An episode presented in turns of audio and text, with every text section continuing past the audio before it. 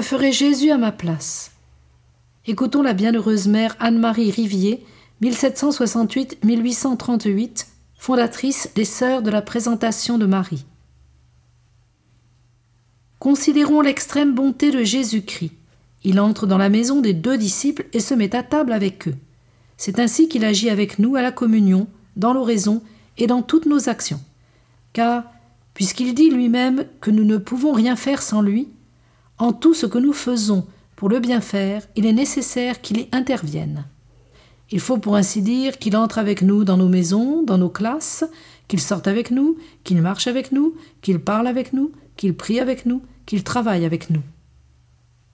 Avec quel amour Jésus a chéri les hommes, avec quelle bonté il a accueilli les pécheurs, et est même allé à leur rencontre, avec quelle patience il a supporté les défauts, l'ignorance, la grossièreté des apôtres, quel amour incompréhensible l'a porté à mourir pour tous les hommes.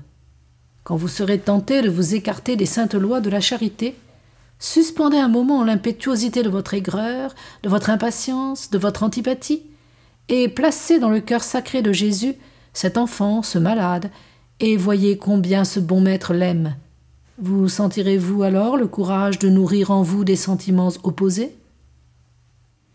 Nous devons être pour tout le monde, par notre sainteté et par toutes nos actions, l'évangile ouvert, l'évangile expliqué.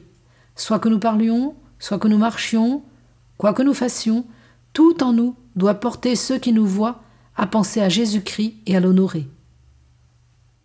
Entrez bien avant dans cet aimable cœur à l'oraison, afin d'y puiser une charité semblable à la sienne. Il vous présente son côté ouvert pour guérir toutes les plaies de votre âme, pour animer votre foi, fortifier votre espérance et pour réchauffer votre amour.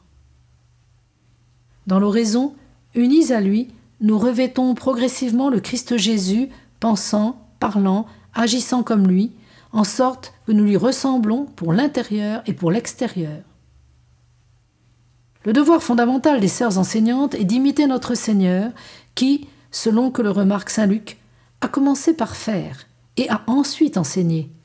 En un mot, toutes leurs actions doivent être comme un catéchisme perpétuel qui enseigne aux autres à vivre chrétiennement leur vie, un évangile ouvert où chacune puisse lire la manière dont elle doit se conduire pour se conformer aux maximes de Jésus-Christ vivre selon son esprit et les devoirs de son état.